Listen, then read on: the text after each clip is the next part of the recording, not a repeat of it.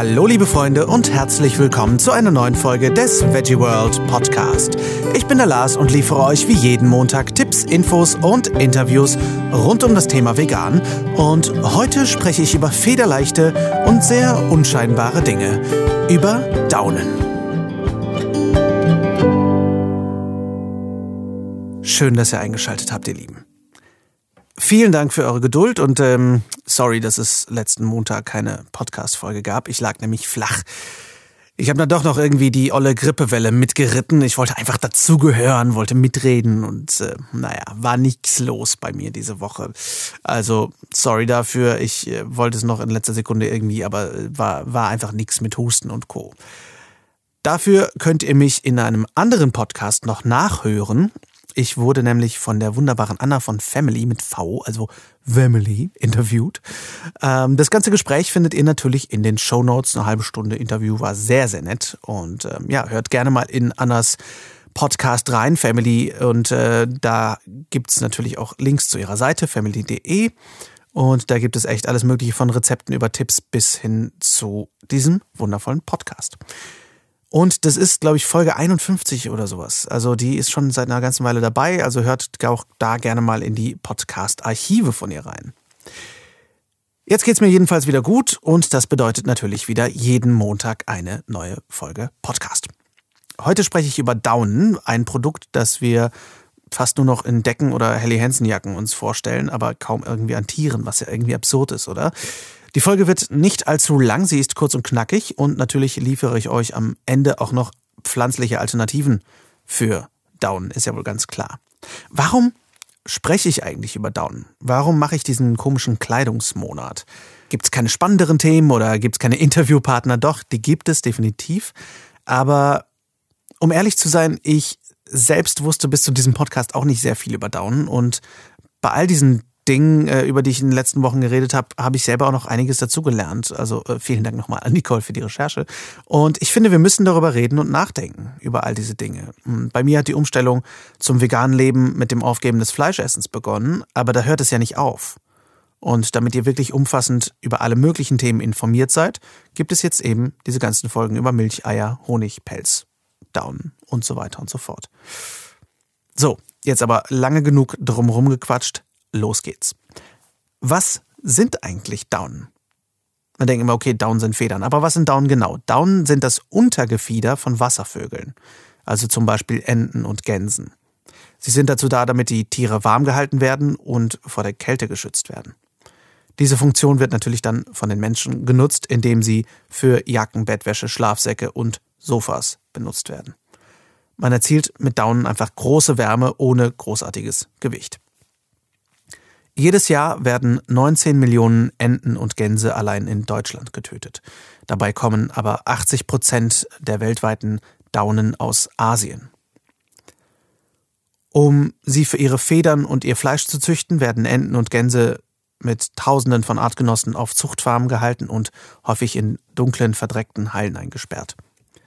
Der Großteil der Tiere wird einzig zu dem Zweck gezüchtet, in kurzer Zeit enorm an Gewicht zuzulegen. Das kann zur Entzündung der Gelenke, verkrüppelten oder gebrochenen Beinen, Atemnot und Herzanfällen führen. Schwächere Enten oder Gänse verlieren oft den harten Konkurrenzkampf um Futter und Wasser und können von stärkeren Tieren verletzt oder sogar niedergetrampelt werden. Da solche Zustände der perfekte Nährboden für Krankheitserreger sind, würden die Tiere in der Mast ohne Medikamentengabe, natürlich auch ohne Antibiotika, oftmals nicht überleben. Nach 10 bis 25 Wochen der Mast werden die Tiere in kleine Transportboxen gesteckt. Dabei erleiden sie oft auch schon Knochenbrüche oder ihre Gliedmaßen werden zwischen den Boxen eingeklemmt. Meist werden direkt Hunderte von Tieren unter hohem Zeitdruck verladen, was zu häufigeren Verletzungen führt. In diesem Zustand werden die Tiere dann bei Hitze wie bei Kälte oft hunderte Kilometer bis zum Schlachthof transportiert, an den Beinen aufgehängt und am Fließband oft bei vollem Bewusstsein über ein rotierendes Messer gefahren. Sie bluten dann aus, werden gerupft und das Fleisch geht an die Fleischindustrie. Die meisten Daunen werden durch den sogenannten Totrupf gewonnen, also nach der Schlachtung. Aber es gibt auch noch die andere Variante, den Lebendrupf. Hier werden die Gänse oder Enten in engen Ställen gehalten und mehrmals im Jahr innerhalb weniger Tage gerupft. Dabei werden teils ganze Büschel mit Haut abgezogen und die Tiere erleiden heftige Verletzungen, Entzündungen und vor allem natürlich, ganz klar, enorme Schmerzen. Die Wunden werden dann ohne Betäubung per Hand zugenäht. In Deutschland ist das Lebendrupfen verboten. Trotzdem wurden schon häufig Fälle von Lebendrupf aufgedeckt, da es einige Ausnahmegenehmigungen gibt, die häufig ausgenutzt und sich passend gelegt werden. Dabei geht es um den Mauser-Prozess. Bei der Mauser wird altes Gefieder abgestoßen und neues wächst nach. Währenddessen muss es für das Tier nicht unbedingt schmerzhaft sein, die alten Federn vorsichtig zu entfernen. Bei dem Rupfen für gewerbliche Zwecke kann aber auf diesen Prozess keine Rücksicht genommen werden und so erfolgt die übliche Akkordarbeit und das Lebendrupfen wird nur als Ausrede genutzt. Auch die Daunen von Tieren aus der Stopfleberproduktion landen unerkannt in vielen Jacken und Betten.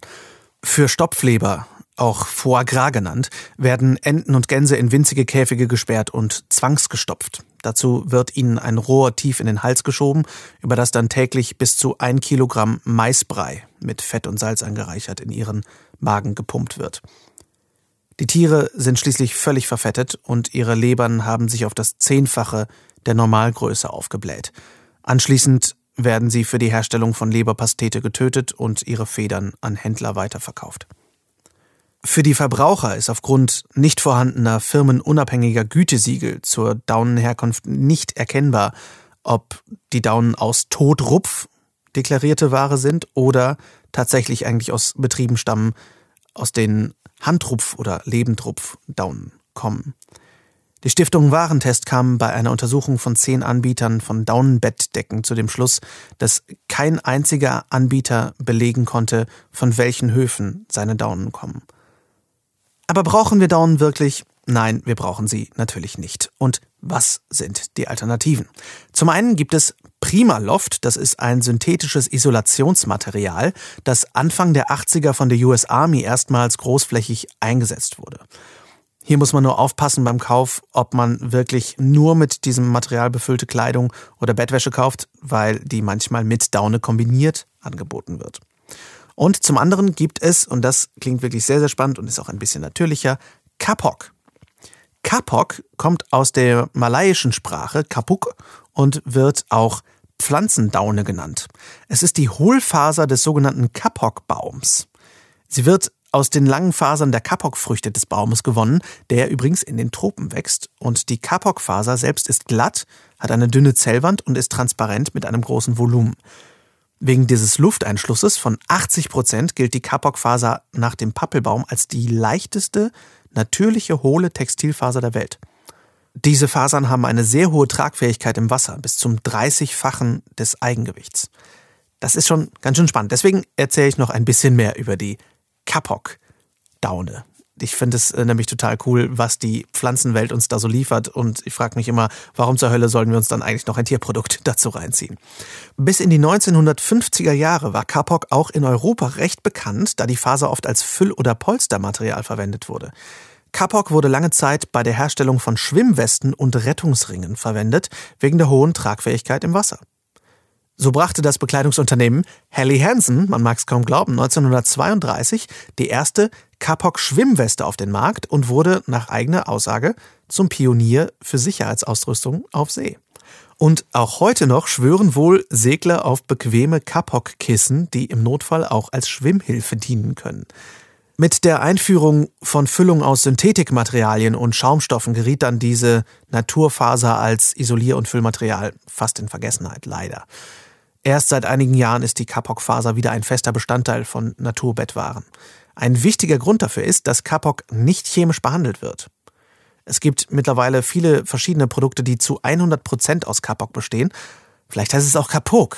Vielleicht sage ich es die ganze Zeit falsch. Ich sage einfach trotzdem weiter Kapok. Ich hoffe, das ist okay für euch. Alle Kapok- oder Kapok-Spezialisten unter euch, bitte verzeiht mir. Angebaut wird übrigens das Rohmaterial überwiegend in Afrika, nämlich in Nigeria und Tansania, und in Asien, nämlich da in Sri Lanka, Thailand, Indonesien und auf den Philippinen, wo der Kapok-Baum erst seit wenigen Jahren als Nutzbaum kultiviert wird. Auch die Kapok-Samen lassen sich verwenden, da sie bis zu 25% Öl enthalten. Und die Kapok-Saatöl wird als Lampenöl oder zur Seifenherstellung benutzt. Das Coole ist, man denkt jetzt direkt so, mh, hm, Palmöl. Ne? Weil man so denkt, schön, es wird irgendwo in einem asiatischen Land angebaut, äh, wir lassen das schön billig machen. Nein, der Rohstoff ist nachhaltig. Und zwar ist die Kapok-Faser ein ökologisch sehr interessanter Rohstoff, weil er eben nachwächst. Und die meisten Kapok-Bäume sind wildwachsend, werden also nicht in Plantagen oder Monokulturen angebaut. Darum benötigt man auch keinen Dünger und keinen Spritzmitteleinsatz und für die Verarbeitung werden keinerlei chemische Bearbeitungsprozesse notwendig. Wenn Kapok zu fairen Konditionen eingekauft wird, da muss man natürlich weiterhin darauf achten, dann ist es eine gute Einkommensquelle für die Regenwaldbewohner, denn ein Kapok-Baum liefert pro Jahr etwa 20 Kilogramm Fasern. Darum werden Kapok-Bäume häufig nicht gefällt, weil sie zu wertvoll sind. Und das schont den Wald und das Ökosystem, in dem der Kapok-Baum sich befindet. Und das Beste zum Schluss, die unbehandelte Kapok-Faser ist komplett kompostierbar. Ihr hört also, es gibt pflanzliche und nachhaltige Alternativen zu Daunen. Ich habe da damals nie so wirklich drüber nachgedacht, über Daunen, weil Daunendecken mochte ich eh nie so besonders und diese Michelin-Männchen-artigen Jacken von Helly Hansen fand ich auch immer, immer doof irgendwie. Aber Daunen sind ja dann doch in mehr Produkten, als wir so denken. Und gerade in Hotels habe ich sicherlich mehr als einmal in Daunenbettwäsche geschlafen. Ganz schön eklig, wenn ich da jetzt so drüber nachdenke. Also schaut euch das Ganze gerne an, schaut euch Kapok-Alternativen an ähm, und ähm, achtet vielleicht beim nächsten Jackenkauf, beim nächsten Bettwäschekauf darauf, ob da wirklich Daunen drin sind, denn die Gänse und die Enten werden es euch danken. Ich hoffe, die Folge hat euch gefallen. Sie ist, wie gesagt, deutlich knapper als die letzten Folgen, aber Daunen sind jetzt auch kein so voluminöses Thema. Oh Gott, es tut mir leid. Aber das hat sich zu sehr angeboten. Ähm, schreibt mir wie üblich eure Gedanken an podcast.veggieworld.de oder an lars.veggieworld.de. Und nächste Woche geht es dann mit dem nächsten Kleidungsthema weiter. Und das wird dann wieder etwas größer, nämlich Leder. Das wird auf jeden Fall spannend. Denn ist Leder wirklich so ein Abfallprodukt der Fleischindustrie? Das erfahrt ihr nächsten Montag. Bis dahin wünsche ich euch eine schöne Woche. Schaut in unseren wundervollen Shownotes nach, informiert euch weiter.